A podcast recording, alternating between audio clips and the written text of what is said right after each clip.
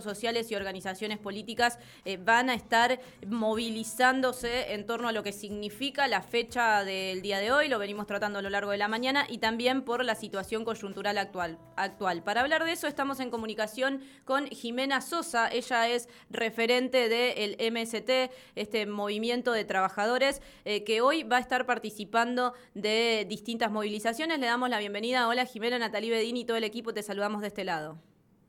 Hola, ¿cómo va? ¿Cómo anda Nati? Buenos días, bien. Bueno, decíamos eh, al principio de la mañana que también en Santa Fe van a existir movilizaciones en torno a lo que significa el 20 de diciembre para los argentinos y las argentinas y en particular en la situación que estamos viviendo. ¿Cuáles son las medidas que van a tomar ustedes y cómo se van a movilizar? Mira, como hace 22 años, desde 19 y 20 de diciembre, va a haber movilizaciones en todo el país en la provincia de Santa Fe nos vamos a movilizar en Rosario, en Santa Fe Capital. Eh, es una marcha unitaria eh, donde van a participar, además de los movimientos sociales, las organizaciones de izquierda, también los sindicatos. O sea, por ejemplo, acá en Rosario, la CT Autónoma, ANSAFE, ATE, COAT, Aceiteros. Creemos que eh, y que cobra mayor importancia por el contexto político que estamos atravesando eh, hoy con un gobierno de ultraderecha que a menos de una semana de, gobernar larga un protocolo antiprotesta eh, y en ese marco nosotros hoy salimos a, hacer una declaración rechazando el plan de ajuste de mi ley y este protocolo que es un protocolo eh, antidemocrático y que quiere recortar el derecho a la protesta social. Eh, Jimena, en ese sentido eh, entiendo que distintas organizaciones políticas y sociales están tomando medidas eh, en virtud de que no pueda avasallarse los derechos constitucionales. Nosotros decíamos aquí que uno de los derechos más importantes con los que cuenta la ciudadanía en la Constitución es el derecho a movilizarse y a hacer huelgas si no están de acuerdo con algo que el gobierno representativo está llevando adelante en este sentido, ¿ustedes cómo se están organizando en torno a eh, la legalidad? Porque entendemos que están armando grupos de abogados, de escribanos que puedan acompañar estas eh, movilizaciones en virtud de que no se, de que no se eh, avasalle el derecho constitucional.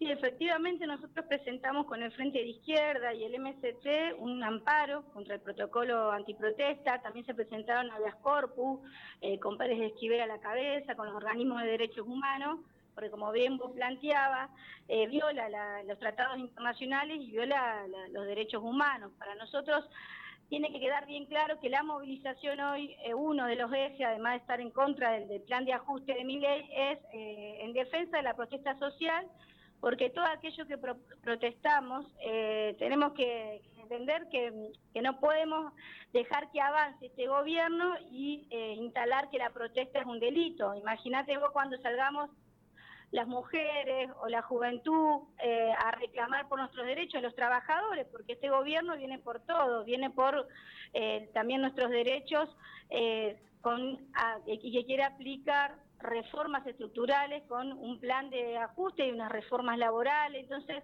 nos parece que eh, la movilización de hoy cobra mucha importancia eh, porque hay que salir a decir claramente que protestar no es un delito, que no se puede criminalizar el derecho a la protesta. Desde la izquierda y con las organizaciones combativas estamos tomando, sí, recaudos eh, legales, como bien planteaba vos, y también hoy vamos a la calle a decir eh, y a frenar también esta, esta avanzada del gobierno de, mi ley. Eh, ¿Cuáles son las consignas con las que van a ir hoy a la calle?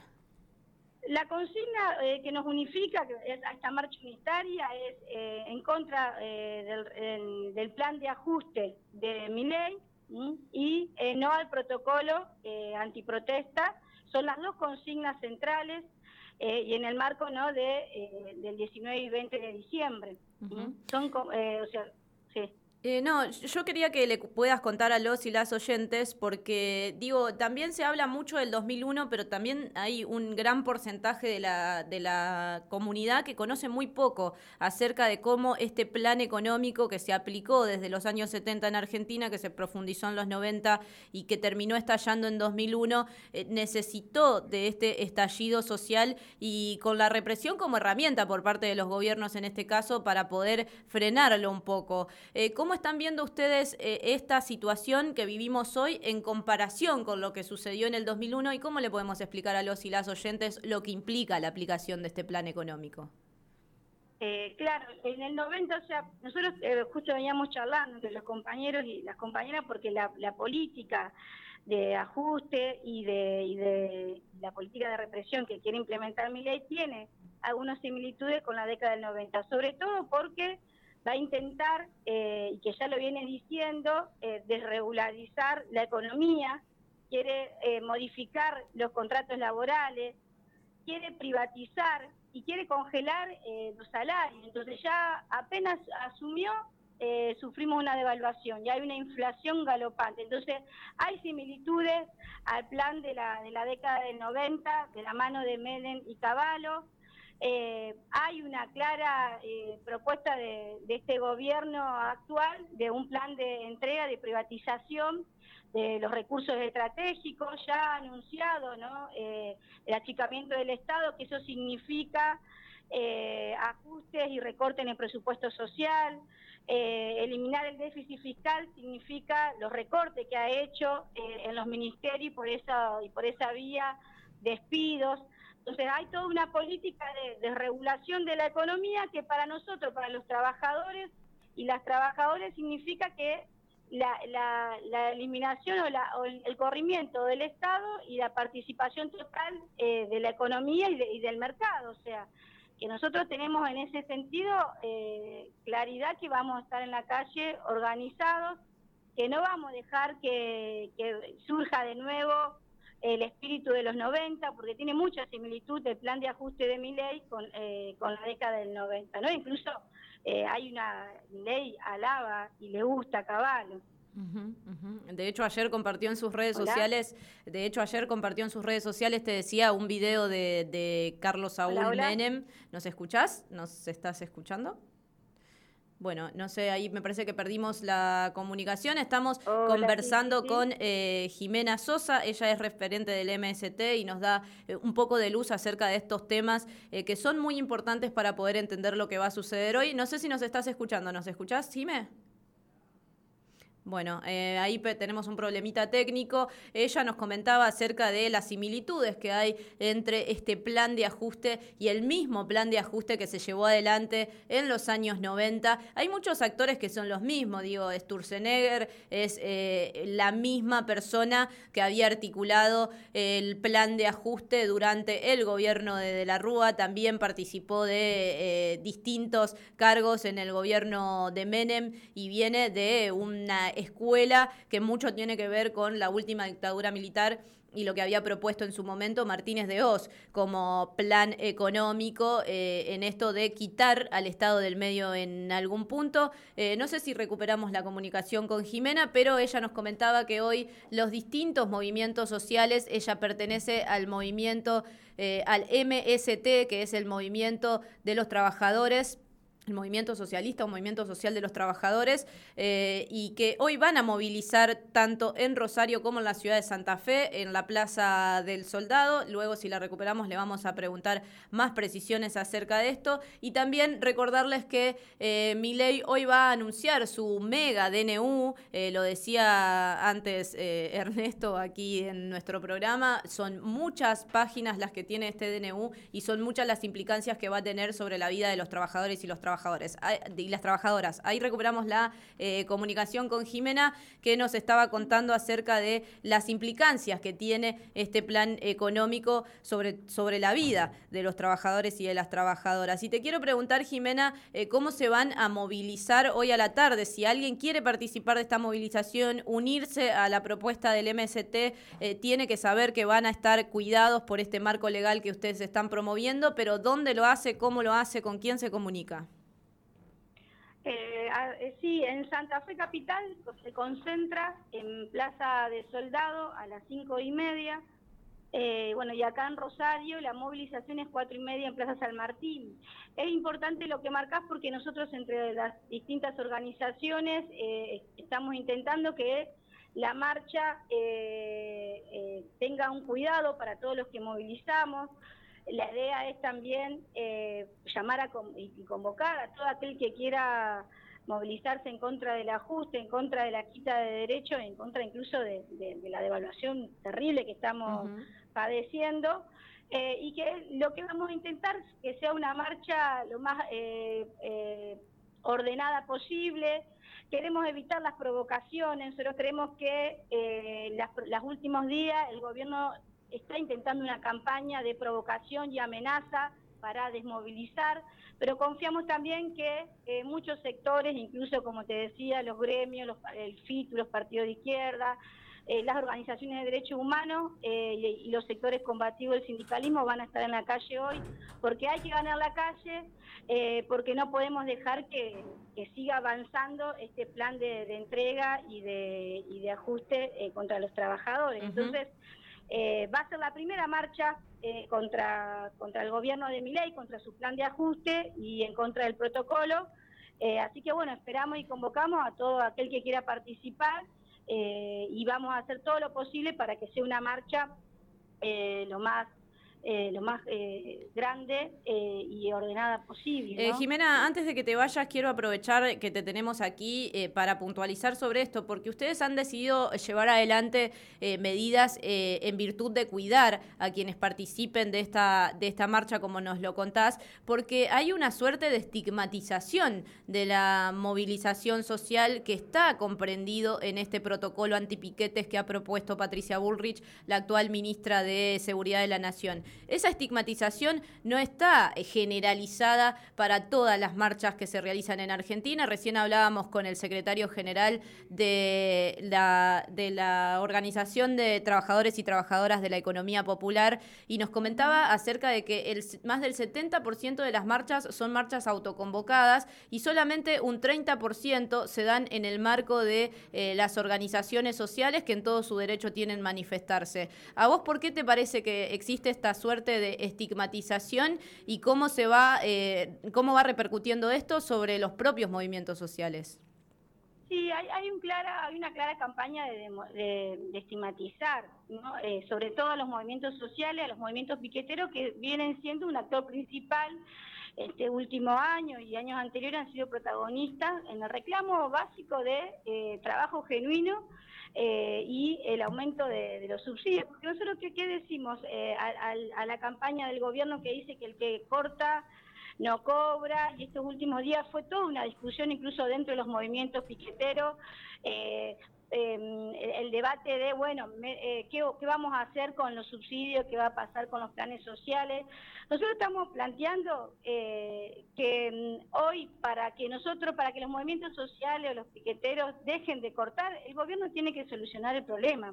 No puede ser que una de las primeras medidas del gobierno sea el congelamiento de los planes sociales con una inflación de un 30%. Entonces, esta campaña del que corta no cobra, también hay que, nosotros le charlamos con los compañeros en las asambleas, en las discusiones que tenemos con, los vecinos y las vecinas, que, lamentablemente con este gobierno vamos a ir eh, a una pérdida del valor adquisitivo, que los vecinos y las vecinas y el movimiento desocupado van a salir en defensa de su, de su, de su salario y en defensa de su, de su programa social vamos a un momento en la Argentina de mucha crisis. Entonces a nosotros nos parece que es un derecho y una reivindicación que los movimientos sociales, que los piqueteros puedan salir a movilizarse hoy y cuando eh, y cuando sea necesario y que combatir la campaña del gobierno de que salen eh, obligados o que salen de la mano de, sino que también hay una claridad de que muchos compañeros y compañeras eh, están saliendo por la crisis brutal que están atravesando. O sea,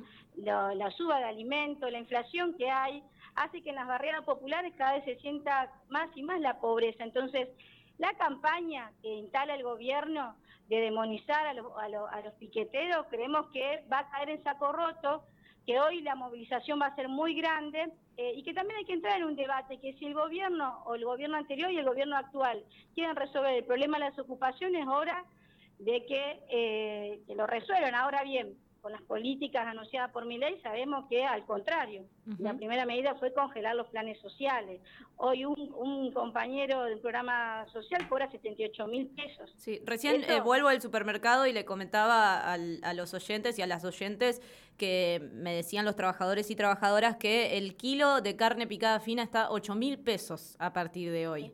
Esto repercute muchísimo sobre el bolsillo de los trabajadores y de las trabajadoras e impresiona un poco que sean solamente 8 días o 9 días de gobierno, ¿no? Porque eh, se ha acelerado el proceso inflacionario que ya venía repercutiendo sobre el bolsillo de los trabajadores y trabajadoras y se puede visualizar aún más. Y hay una suerte también de eh, reclamo de un porcentaje de la sociedad sobre los movimientos sociales al decir, denle la chance a este gobierno porque van solo solamente nueve días de gobierno. ¿A vos qué te parece que puede pasar si eh, solamente estamos a nueve días de gobierno, no llegamos a diez días y se, ya se han tomado estas medidas que pueden repercutir a lo largo de, más de años en los argentinos y argentinas? Sí, la, perspectiva que se viene es de, mucho, de mucho ajuste, de, de mucha política de hambre por eso también creo que la campaña del gobierno es desmovilizar y desorganizar, eh, es tener toda una política de, eh, tratar de, que no se salga, por eso el protocolo, nosotros que venimos planteando, o sea, el ajuste no pasa sin represión y ellos saben que